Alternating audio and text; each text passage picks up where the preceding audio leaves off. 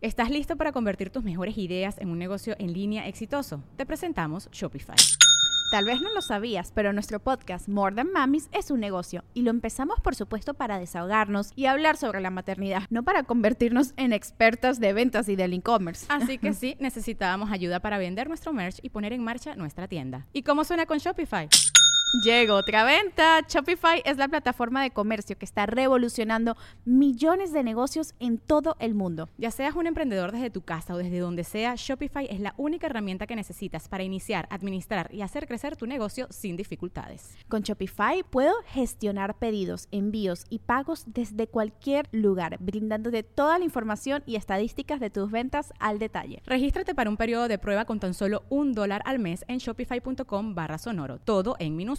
Ve a shopify.com barra sonoro para llevar tu negocio al siguiente nivel. Shopify.com barra sonoro. If you're struggling to lose weight, you've probably heard about weight loss medications like Wigovi or Zepbound, and you might be wondering if they're right for you. Meet PlushCare, a leading telehealth provider with doctors who are there for you day and night to partner with you in your weight loss journey.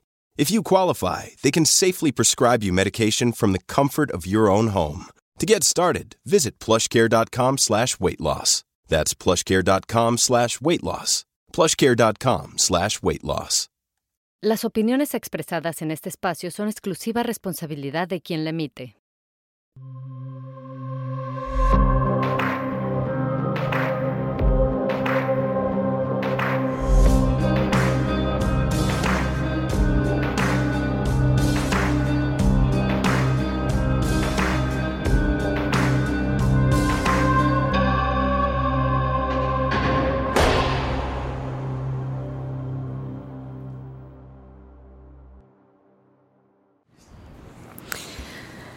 Me duele pensar que las cárceles salvan vidas y a lo largo de la grabación de todos estos capítulos que les traemos a ustedes en este podcast, Penitencia, hay muchos casos que me hacen reflexionar y me hacen ver que quizá la cárcel hace un mejor trabajo que la sociedad misma, que la cárcel le salva la vida a una persona.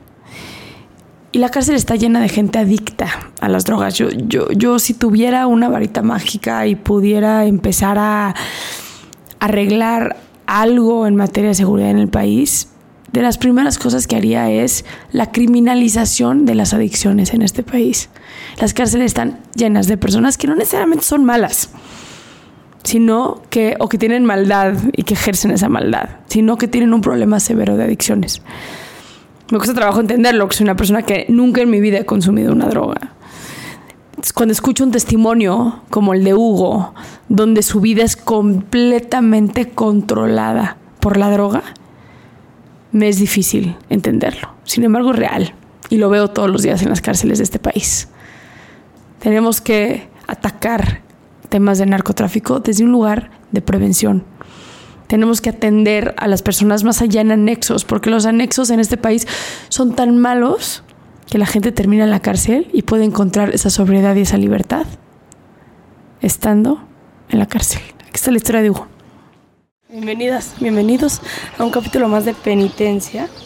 Estamos en el penal de conociendo historias, conociendo historias porque en este proyecto, en este, en este, en este podcast traemos micrófonos a la, cárcel y escuchamos las historias de quienes habitan en esta prisión. Hoy estamos con Hugo. Hugo, bienvenido a un capítulo de penitencia. Muchas gracias. Y gracias por contar tu historia. Gracias por ser parte de este, de este proyecto porque pareciera que cuando la cárcel sucede son historias de las cuales nos olvidamos. Y me parece importante que no nos olvidemos de esas historias porque tiene que haber un aprendizaje detrás de lo que existe dentro de prisión. Y de eso estoy convencida. Entonces me encantaría escuchar la historia de Hugo. Sé que has estado en muchas cárceles, empezando por Rikers Island de Nueva York. Sí. Que fue tu primera cárcel, como, como lo dices. Pero antes de la cárcel, ¿cómo era la vida de Hugo? Mm, pues bueno, me dedicaba a trabajar. Trabajaba en un restaurante, en una pastelería colombiana. Este, a las 3 de la mañana me tocaba llegar a, abrir Y cocinaban un poco de pan colombiano, comida así. De eso trabajaba allá en Nueva York. En Queens. En Queens, sí vivía en Queens. De eso trabajaba y pues tenía ya problemas con las drogas, ¿no? Cuando me fui de aquí de la ciudad, tenía problemas con las drogas. ¿Te fuiste sin, indocumentado? Sí, sí, indocumentado. ¿Cómo es que tomas la decisión de irte para allá? Eh, por, pues, por ayuda de mis padres, ¿no? Querían que dejara el consumo de las drogas.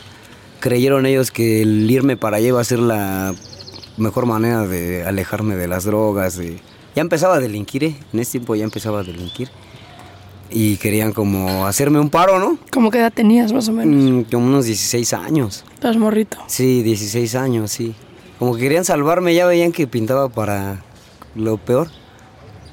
Y pues de esa manera me ayudaron, pero pues no. No. ¿Cómo se dice? No fui inteligente. No tomé las oportunidades que se me dieron. Seguí consumiendo droga ya. Seguí consumiendo droga, me junté en la calle con mucha gente. ¿Cómo fue, cómo fue cruzarte? Está, Mm, está muy...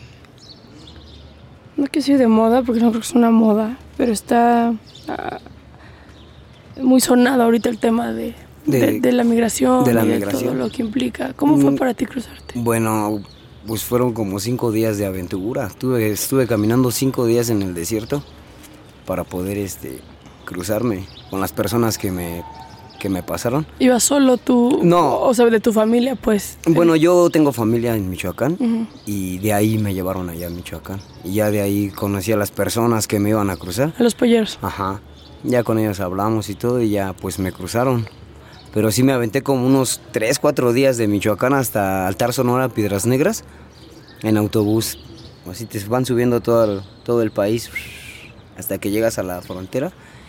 Y pues de ahí ya llegué a una casa, una casa con mucha gente. Ya del otro lado. No, no, aquí en México, Todavía en México sí.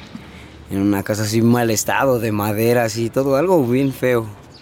Ya nos metieron, ahí nos relajaron. Y sí, como que dije, no, ¿qué va a pasar aquí en Horta? ¿Qué nos van a hacer? ¿Te dio miedo? Sí, un poco, sí, pues 15 años, no, no tenía nada de experiencia de la vida, de nada. Ya nos estuvieron ahí, ya nos hicieron comprar viáticos, un poco de agua, para, pues para la caminada, ¿no? En el desierto.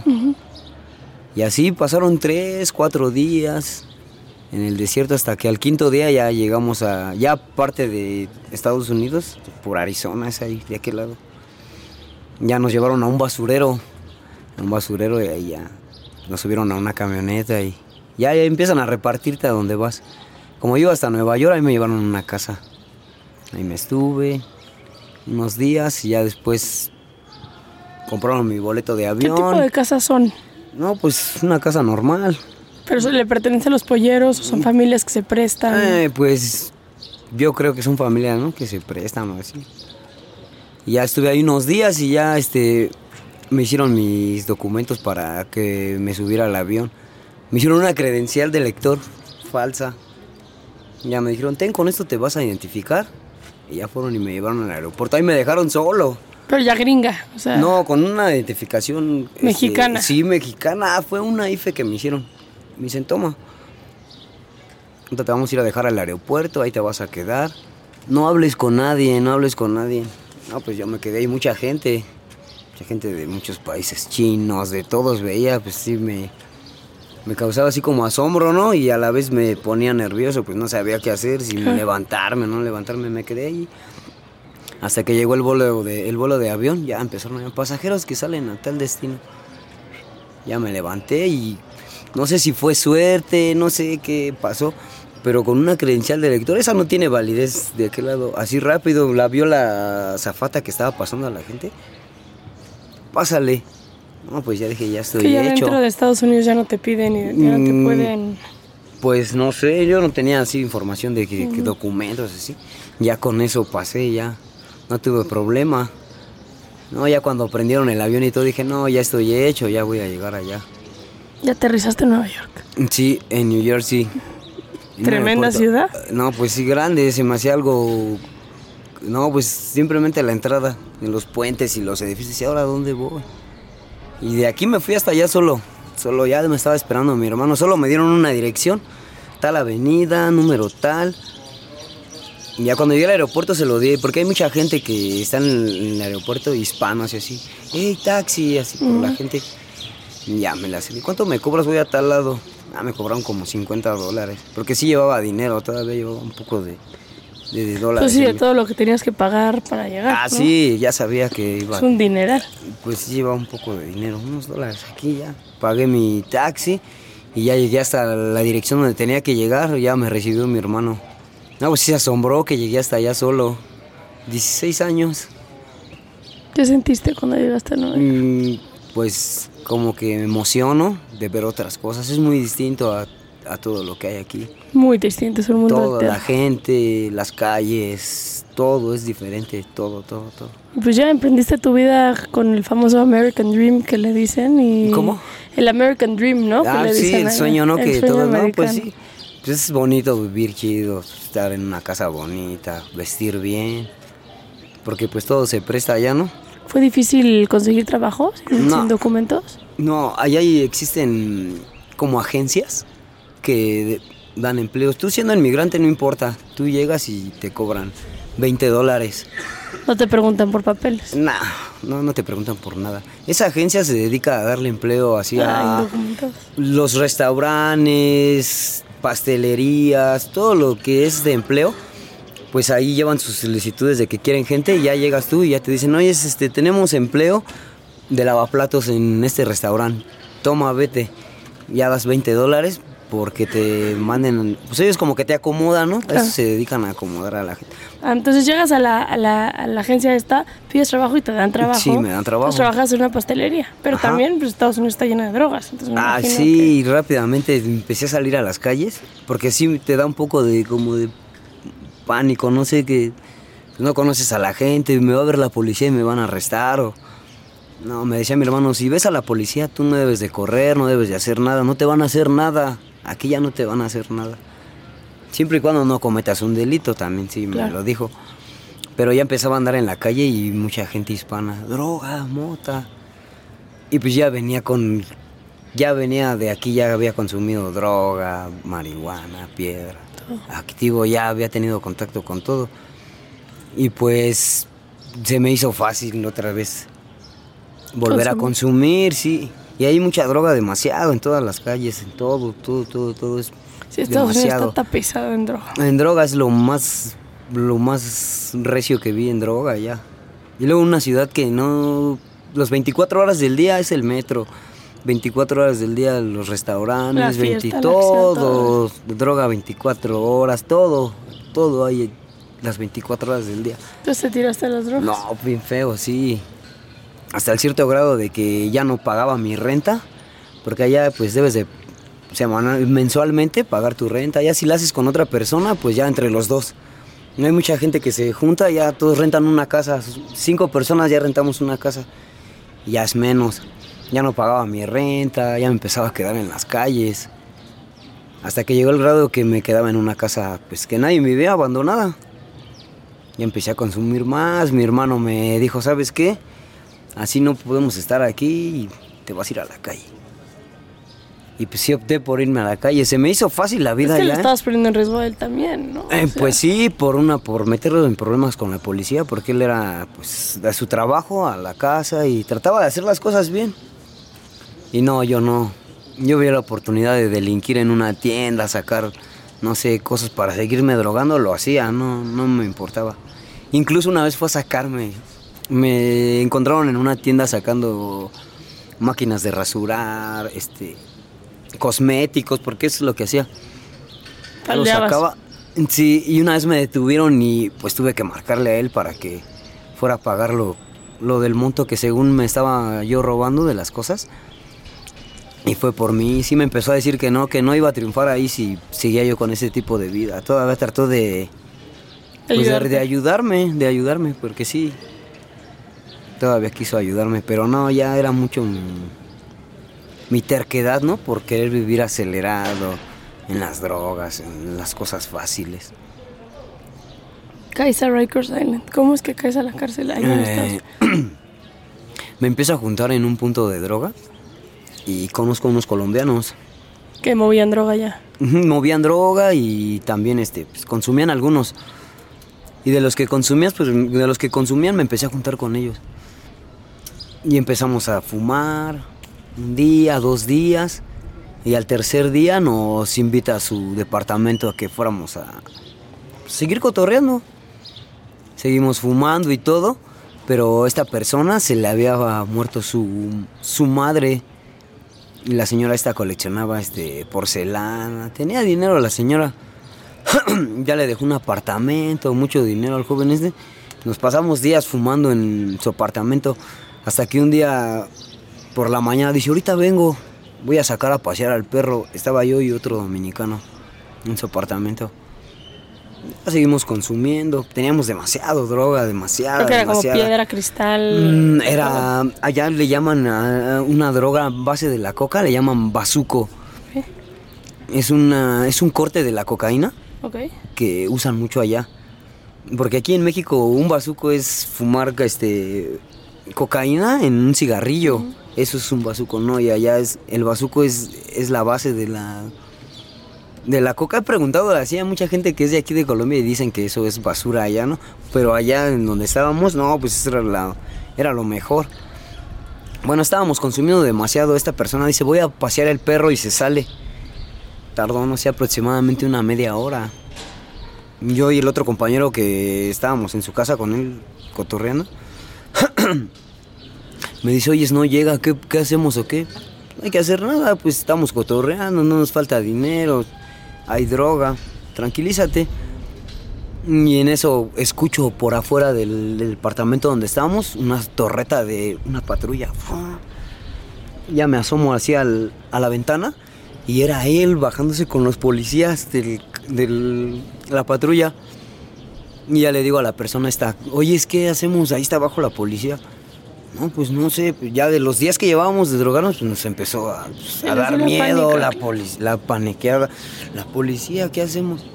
Yo lo único que hice fue pasarme a otro cuarto del- de, la, de la casa y esconderme en una cama, según yo, poniéndome las cobijas así, pues ya de bien, muchos días ya que llevaba drogado, ya, ya te descoordinas, ya no estás, Ya no sabes ni qué pedo. ya no sabes ni qué hacer, ni qué, qué va a pasar. Pero ¿por qué pensaron que iban por ustedes?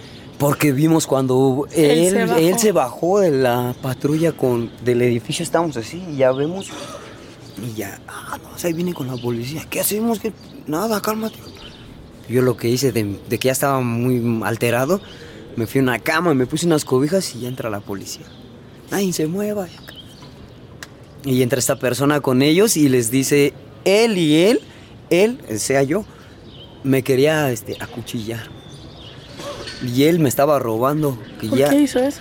no sé, no sé qué, no sé qué le dio por, por, por empezar a decir esas cosas.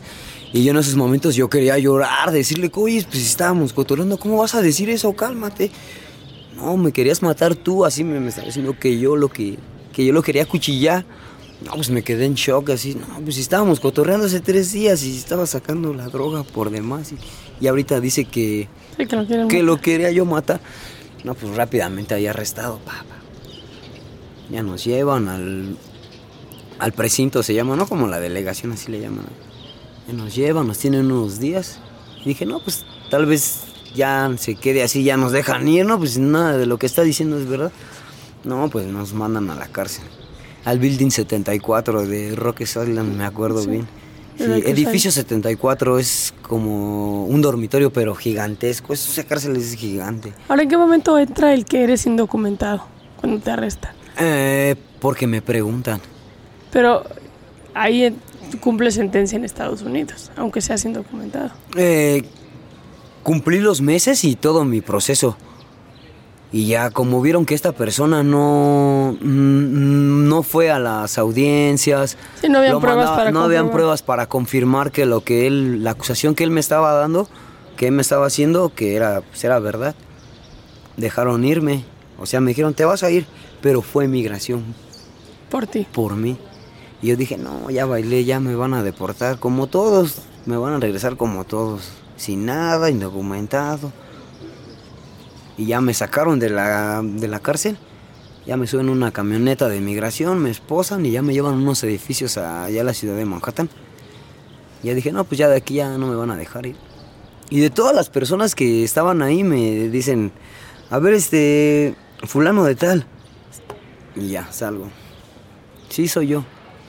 Ah, mire, la ciudad le quiere dar otra oportunidad para que usted, este, pues se quede aquí, no lo deporten ni nada, tenga esta hoja. ¿De qué año estamos hablando más o menos? El 2003, 2004. Y ya no tuve problemas, ya me dejaron. Pero tú dijiste, ya no me quiero quedar aquí. No, ya no, ya no. No, dije, no, me van a, me van a volver a arrestar, me van a, voy a volver a consumir, me van a agarrar mal y me van a aventar ahora sí demasiados años. Y no me gustó estar así en prisión, porque allá si no tienes visita no va a visitarte nadie. Allá si no hay nadie que vaya, así te quedas. Y luego estaba lejos. ¿Es muy distinta la cárcel allá con la Mm, cárcel de acá? Pues sí. Sí es muy distinta. Estás en módulo, encerrado, en una celda propia. Individuales las celdas. individual, las celdas. Hay un- cierta hora para salir al- a la yarda, le llaman, a hacer este ejercicio. Es más restringido todo. La seguridad predomina más. Sí, sí, de todo, no te dejan hacer nada. Vas caminando por un kilómetro y en el kilómetro hay cámaras y máquinas detectoras de metales. Y es obligatorio en cada... A, a donde quieras ir, debes de pasar por los detectores de metales y está un custodio. Pásale, todos formados, no, es mucho, es muy distinto, muy distinto. Decides ir y regresarte a México. Sí. Hay un proceso que tienes que pasar para poder subirte al avión. Ah, sí, de, si quieres salir de, de ese país, debes demostrar una, una hoja de que eres mexicano, de que sí es, que sí. no me Mm. Sí, de reconocimiento de nacionalidad, Ajá, ah, pues. esa, esa, una hoja de nacionalidad que sí realmente eres mexicano. Y, Electo. y ya hice mi, mi documentación rápido. ¿Y cómo comprueban que eres mexicano? Ah, porque tu acta de nacimiento y así cosas. que- llevabas todo sí, eso? yo tenía mis documentos ahí. Cuando me fui ya me los enviaron. Y todo. pues tenía mis cosas por si. Pues ellos tenían la idea como mi hermano de poder establecerme ahí, Claro. de hacer las cosas bien. Pero no. Sí, eventualmente nada. hasta la residencia. Ah, sí. Y él. Pues todo eso que estamos hablando, él sí tiene su Ah. residencia, se puso vivo, así, él no. Pues él sí usó la inteligencia, hizo las cosas Es que las drogas están muy cabrón. O sea, las adicciones están muy cabrón. Sí, y eso Eh, fue lo que más me...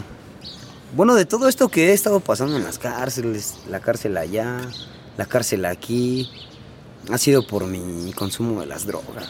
Fue lo que más me ha orillado a seguir delinquiendo. Si no, tu vida no hubiera terminado aquí.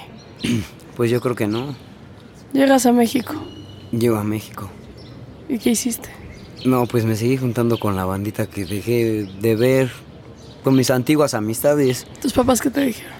Eh, Pues que me pusiera a trabajar, ¿no? Que hiciera las cosas bien, que...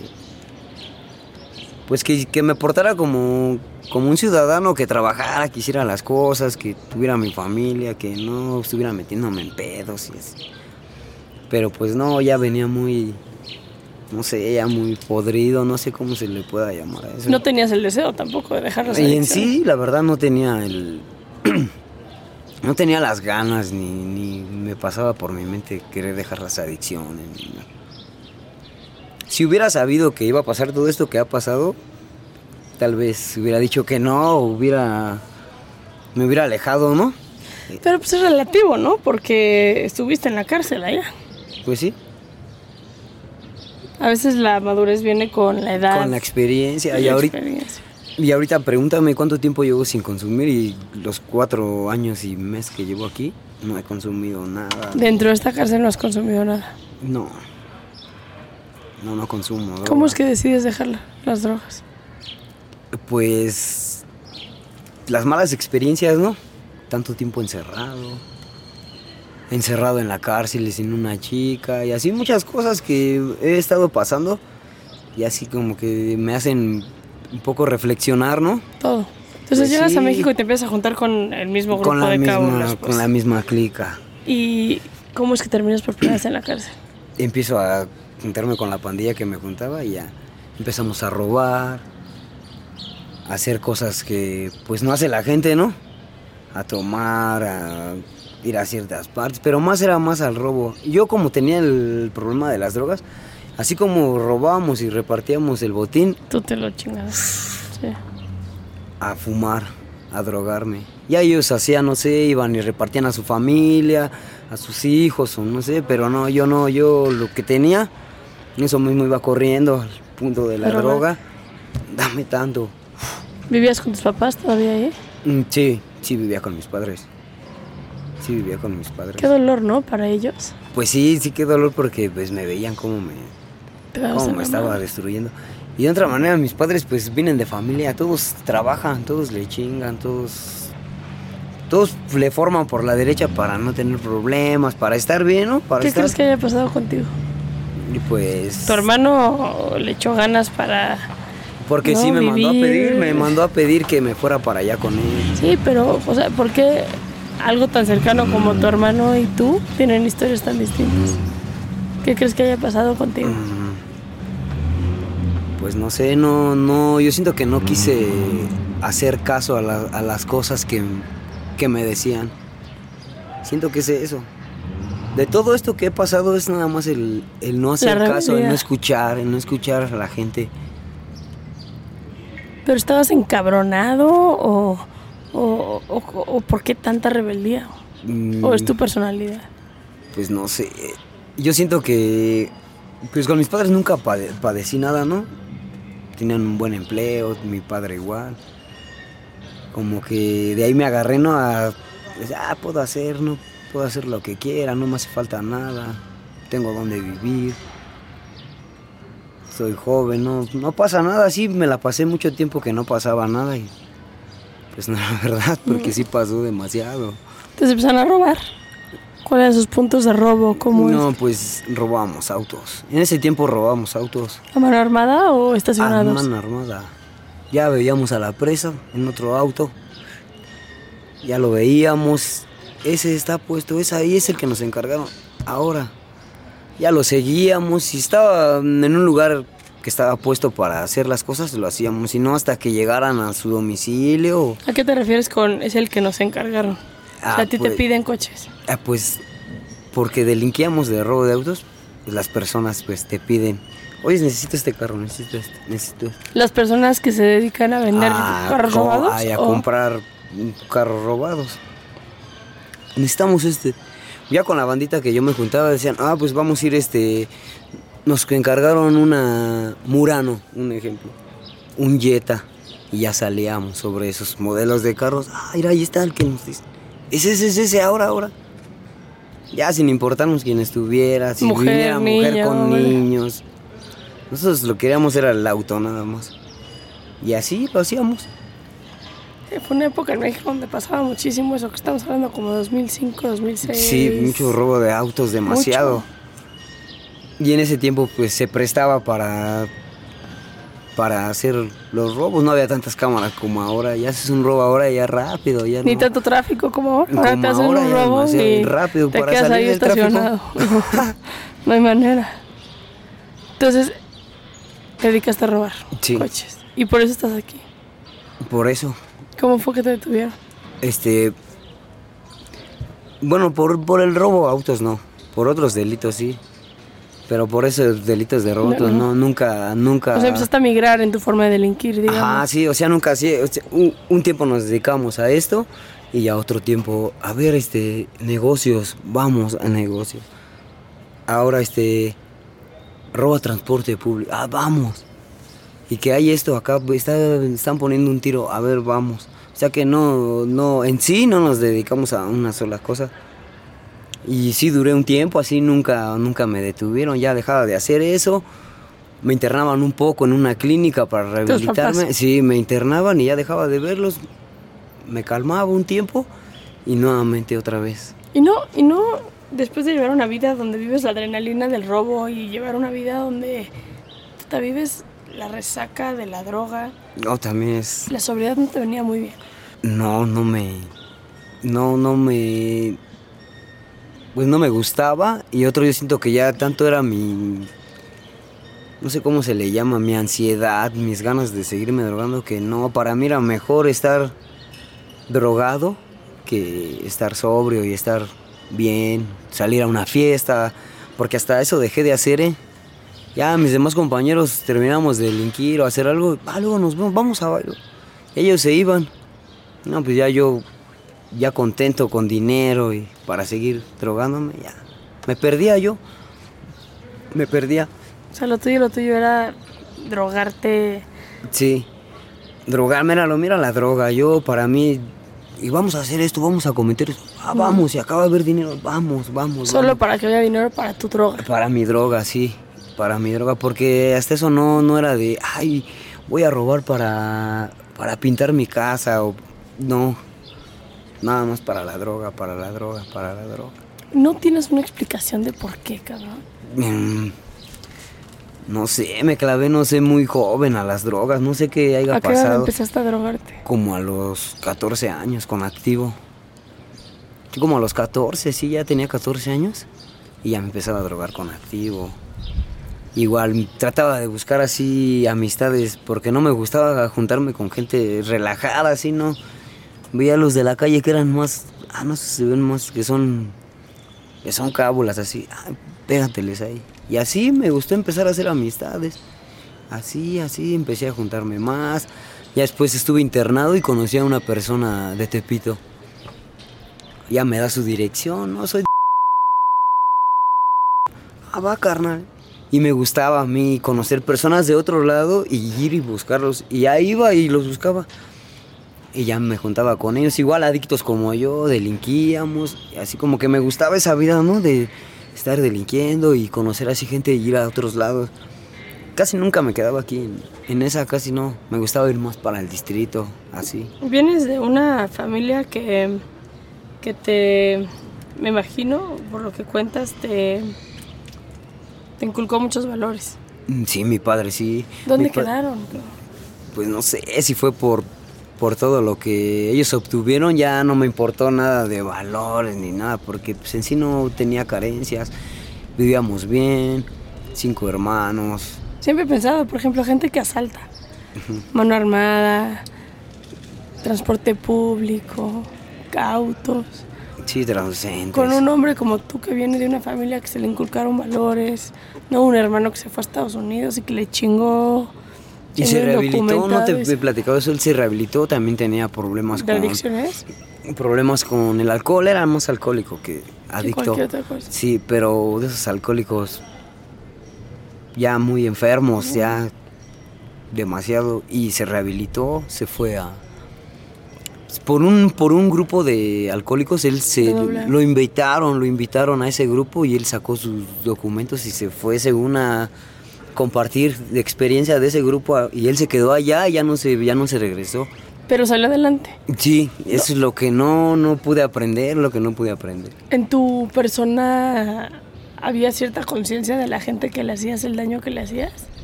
En mí, que hiciera yo conciencia de lo que estaba haciendo, la verdad no. Nada, te daba igual. No, pues no, no.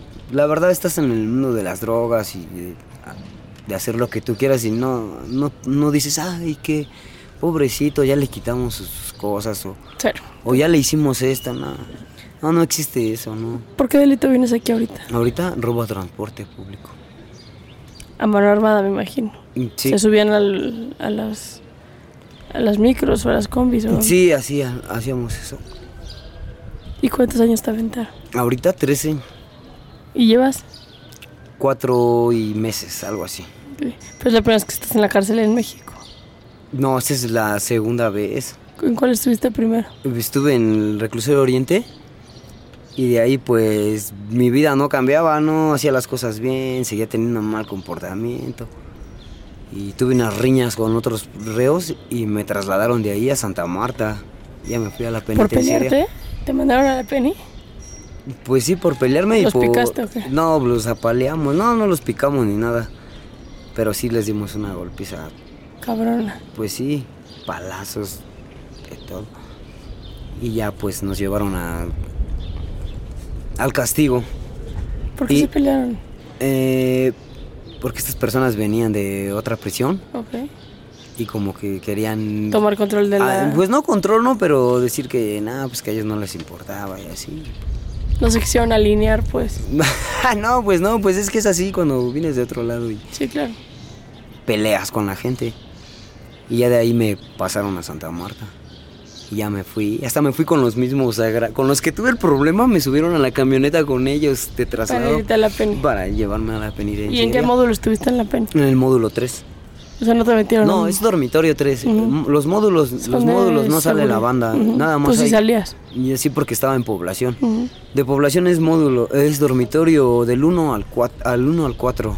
Ya cambió porque en el 2017 ¿Ya?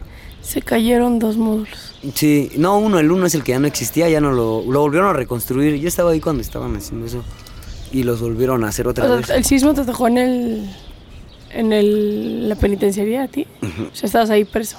Ujú. Viví en el tembló. módulo 12, viví en el módulo 12. Primero viví en el, en el, en el dormitorio 3 Ujú. y tuve problemas, no me portaba bien, seguía consumiendo. Me pasaron al un módulo de castigados, se llama módulo 12. Ujú. Ya viví en el módulo 12. Y después de ahí me pasaron al módulo 9. Está atrás de enfermería. Ahí viví un tiempo también. Ya de ahí compurgué, ya de ahí me Saliste. salí libre, sí, de ahí de Santa Marta. ¿Tus papás te apoyaron cuando te metieron a la cárcel? Ay, pues sí, sí me seguían apoyando. Sí, iba a verme mi madre. Ha de haber sido cabrón, ¿no? O que tu Pues sí, pues no lo entendían, no lo entendían porque pues decían que ellos habían hecho las cosas bien para que pues triunfara, ¿no? En la vida fuera alguien. Y no para que terminaras así. Y no para que terminara así. Pero aún así de eso no dejaban de apoyarme. sí, O sea, sí. ¿tú crees que si no hubieras sido por las drogas no hubieras terminado en la cárcel? Mm, Pues sí. No, pues mi vida hubiera sido diferente. Sí, yo culpo más al, al- al ámbito de las drogas Que cualquier otra cosa. que cualquier otra cosa, sí, porque en sí sé trabajar, sé hacer cosas. ¿Cómo, Y cómo es que decides dejar las drogas? Con esa historia. eh, por todo lo que te vengo diciendo que, que estuve pasando, este, ya como que ya no la veía tan fácil, ya no la veía tan fácil. Y más en la cárcel, está, tener consumo en la cárcel es muy... No, pues no, no va. ¿Pero porque es peligroso? ¿Porque te Pues sí. pendejas? ¿O porque...? Eres presa fácil. Es presa fácil en la cárcel. Y no, pues así no. Ya no me gustó, eso ya no me gustó. Ya dije, no, miedo. ya no me gustó ser víctima, no. ¿Cómo dejas las drogas en la cárcel? Eh, ¿Cómo dejo las drogas? Pues una por... O sea, una personalidad tan adicta como tú, me imagino que pasaste por unos procesos de desintoxicación muy fuertes. ¿no? Ah, pues sí. Pero Sí. estando en la cárcel, ¿cómo se, ¿cómo se superan las drogas estando en la cárcel? Mm, una, dejan de visitarme dos años. No veo a mi familia, no me reciben ni una llamada. Marco al teléfono y nadie alza la bocina. No, ya empecé a, a padecer la... Pues más, estás en la cárcel y no tienes un apoyo, pues Es lo peor. estás perdido. Y luego si eres adicto, más gacho. No, pues en la cárcel se necesita inteligencia para poder sobrevivir. Eso fue hace cuatro años que dijiste se acabó. Sí, Y dejaste las drogas en el reclusorio, en la penitenciaria. aquí, Aquí. aquí. O sea, de la peni saliste y te Salí y seguí igual, seguí en el desmadre, hasta más loco todavía, más... Dije, no, ya vengo de, de hasta fiesta a la Sí, penitenciaria, no, ya no me importa, a mí no me espantan. Que, ay, que te vamos a mandar a la cárcel, sí, llévenme, no me importa. Ya no, como que por un momento dije, no, que ¿por qué pasé todo esto? No me hace bien, nada más me hace pensar que... Que no pasa nada. Claro. Y ya, ahora esta cana que estoy Pasando. pasando. Aquí es donde dejas las drogas. ¿Cómo fue dejar las drogas en prisión? Eh, pues llego y solo, solo. Llegué muy mal, llegué muy mal. Llegué de como de siete meses consumiendo este, piedra, pero ya no comía, no tomaba agua.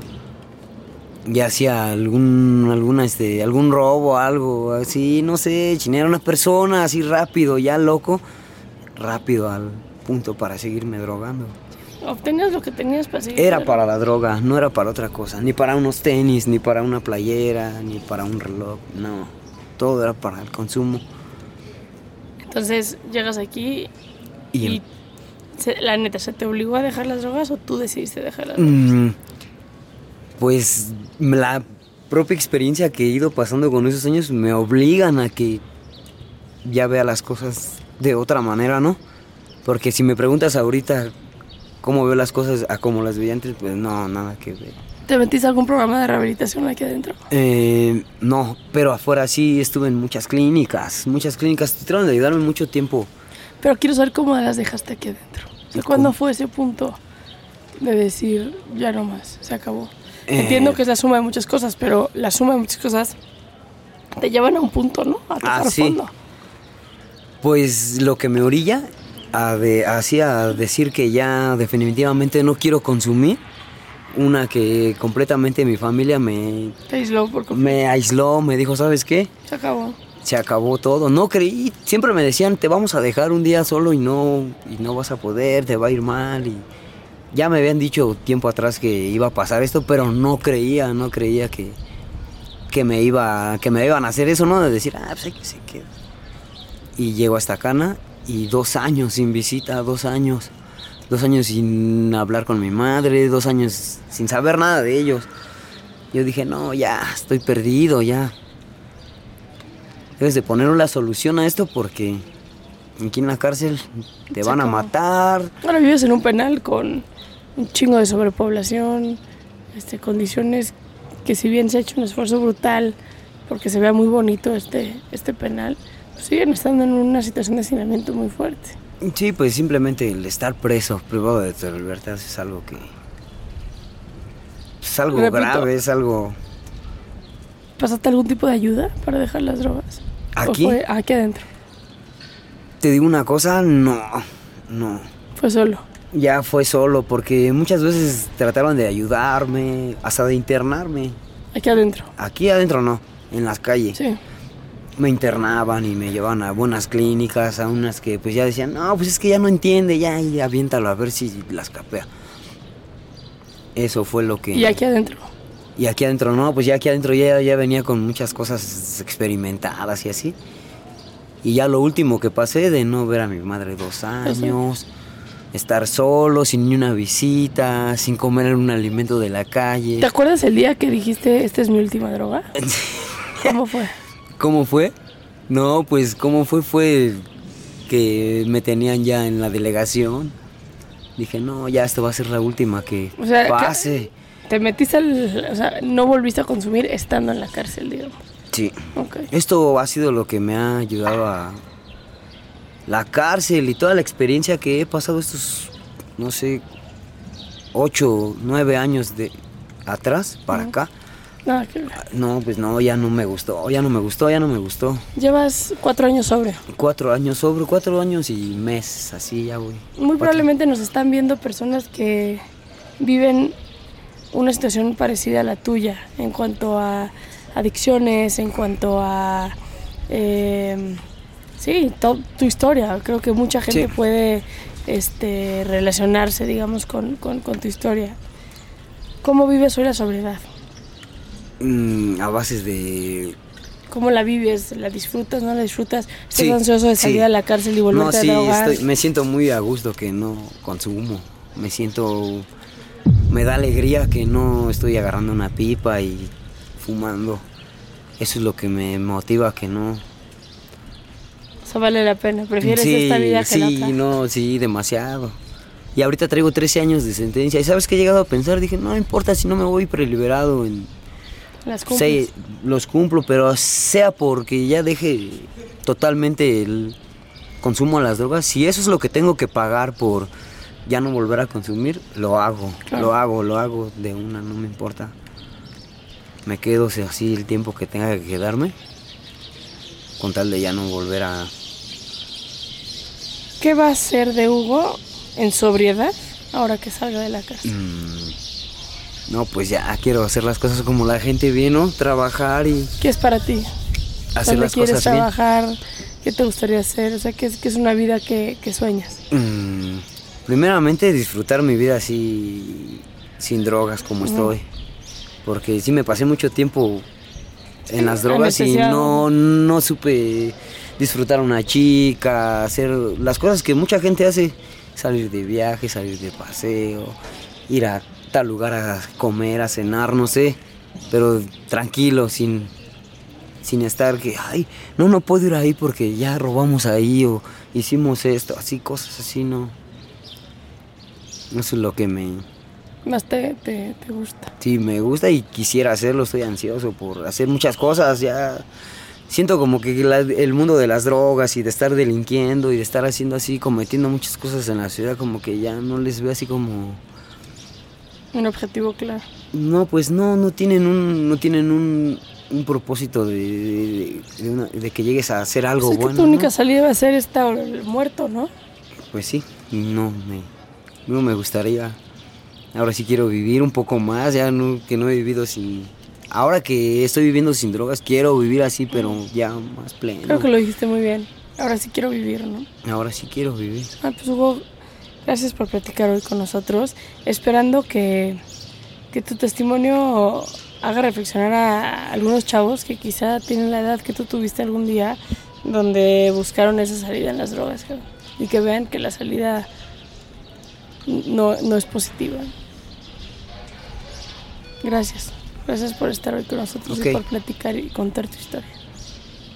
Gracias a ustedes. When you drive a vehicle so reliable it's backed by a 10 year, 100,000 mile limited warranty, you stop thinking about what you can't do and start doing what you never thought possible. Visit your local Kia dealer today to see what you're capable of in a vehicle that inspires confidence around every corner. Kia, movement that inspires. Call 800 333 4KIA for details. Always drive safely. Limited inventory available. Warranties include 10 year 100,000 mile powertrain and 5 year 60,000 mile basic. Warranties are limited. See retailer for details.